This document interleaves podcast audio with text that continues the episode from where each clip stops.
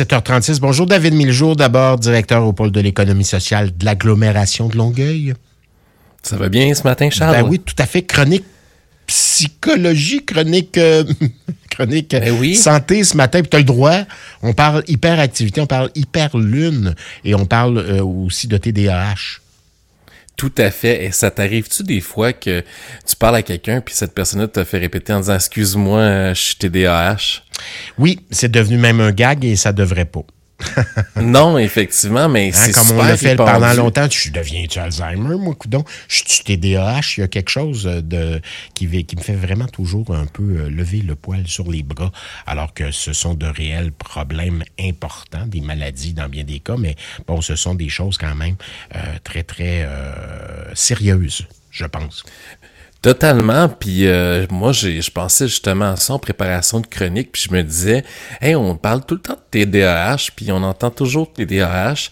Puis les gens s'excusent d'être TDAH souvent aussi. Mais c'est quoi vraiment? Puis comment on peut, euh, s'en rendre compte? Et euh, s'il y a des ressources. Fait que je trouvais intéressant de faire cette chronique ce matin parce que bon, le TDAH, comme tu le dis, ça devrait pas être un running gag parce que c'est un trouble neurologique. Puis les personnes qui sont atteintes éprouvent la difficulté à contrôler leur comportement ou à maintenir leur concentration. Généralement, c'est diagnostiqué à l'étape de l'enfance, mais ça, ça dépend toujours euh, aussi de la capacité euh, des listes d'attente sur nos territoires. Et euh, si je peux te donner quelques petits symptômes là, de TDAH pour euh, les auditeurs et les auditrices qui peut-être euh, se sentent un peu euh, comme parents euh, dépassés peut-être par les événements ou qui voudraient peut-être voir s'ils n'ont pas justement des actions à prendre par la suite, ben il y a trois principales catégories de symptômes. Tu as l'inattention, donc vraiment la difficulté de se concentrer, une facilité extrême à tomber dans la lune, ou vraiment à avoir une capacité de non-écoute, c'est-à-dire tu as vraiment l'impression que la personne te regarde, t'écoute dans une écoute active, puis après elle fait comme excuse-moi, j'ai comme pas compris ou j'ai pas entendu.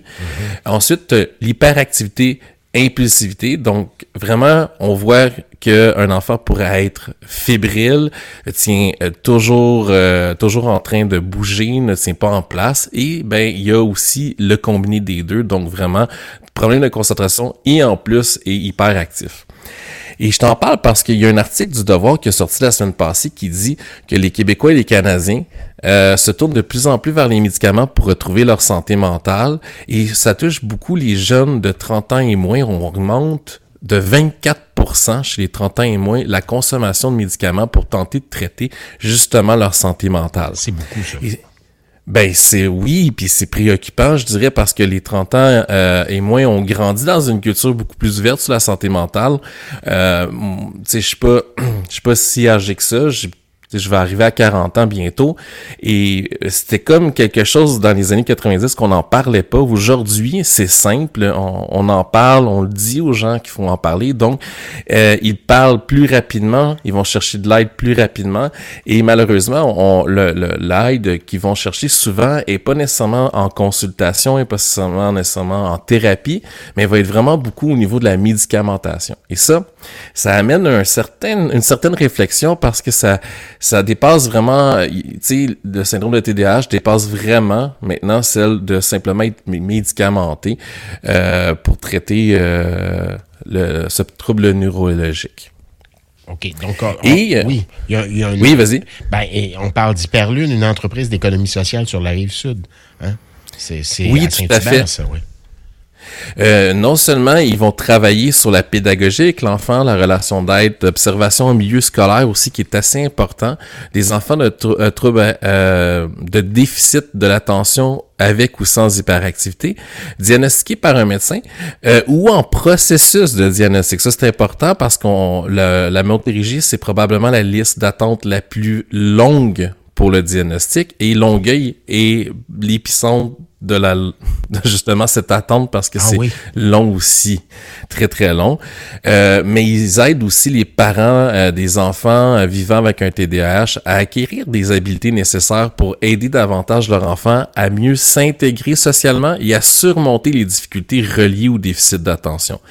Puis Maureen Joseph, c'est la directrice, mais elle a aussi, euh, ben, son fils, euh, justement, est atteint d'un TDAH et quand elle, nous a dit quelque chose de super intéressant. Elle a dit, si j'avais su à ce moment-là, si j'avais été rassuré, si on m'avait dit que Marc-André ne faisait pas nécessairement exprès, exprès d'oublier ses effets scolaires, de perdre ses mitaines, de bouger sans arrêt, et surtout quand ce n'était pas le bon moment, si j'avais quelqu'un qui était là pour moi, pour me dire, t'es une bonne mère, malgré le trouble de comportement de ton fils, euh, tout aurait été différent parce que justement, les parents souvent ont le sentiment d'avoir échoué avec son propre enfant, un regard accusateur de l'entourage, les remarques blessantes d'inconnus dans les endroits publics, le rejet et l'isolement de notre enfant nous blesse profondément et c'est difficile à vivre. Et c'est ce qu'elle nous confie, Maureen Joseph, et ça l'a aidé à s'engager, non seulement à s'engager, mais elle a même créé Hyperlune, qui est une entreprise économique sociale qui travaillent sur ça.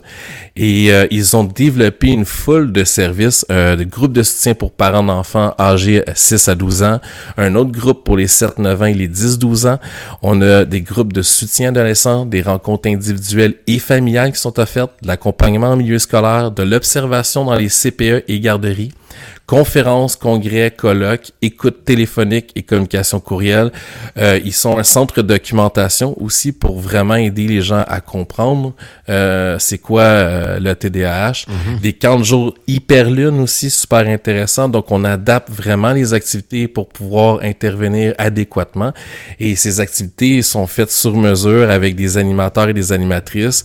Euh, des fois, c'est des étudiants en technique de travail social. D'autres fois, c'est vraiment des éducateurs, des éducatrices en psychoéducation qui sont enjoués dynamiques et qui s'occuperont de créer des liens de confiance avec les enfants euh, et de bien sûr animer leur journée parce que euh, on veut donner euh, du soutien aux parents, on veut aider les jeunes qui sont atteints. Donc, on est vraiment là dans la structure et le répit. Et moi, je trouvais ça super intéressant d'en parler ce matin.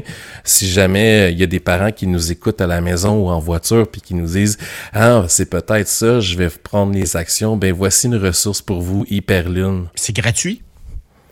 Euh, c'est gratuit, mais il y a des services aussi qui sont sont euh, payants, mais c'est une tarification qui est quand même très accessible. Bon, j'imagine comme les camps de jour, entre autres, et les camps. Euh, donc, j'imagine que, que, que, des frais qui accompagnent tout ça. C'est bien intéressant. Hyperlune en deux mots, donc hyper-lune. J'aime bien le nom aussi, je le trouve très, très... Il y a, il y a un humour là-dedans que j'aime bien aussi. Ben, merci, David Miljo. Toujours un plaisir de te parler. Mais ça me fait plaisir. À la semaine prochaine. À la semaine prochaine, euh, David Miljour du pôle de l'économie sociale. Il est directeur, euh, dois-je le rappeler, au pôle de l'économie sociale.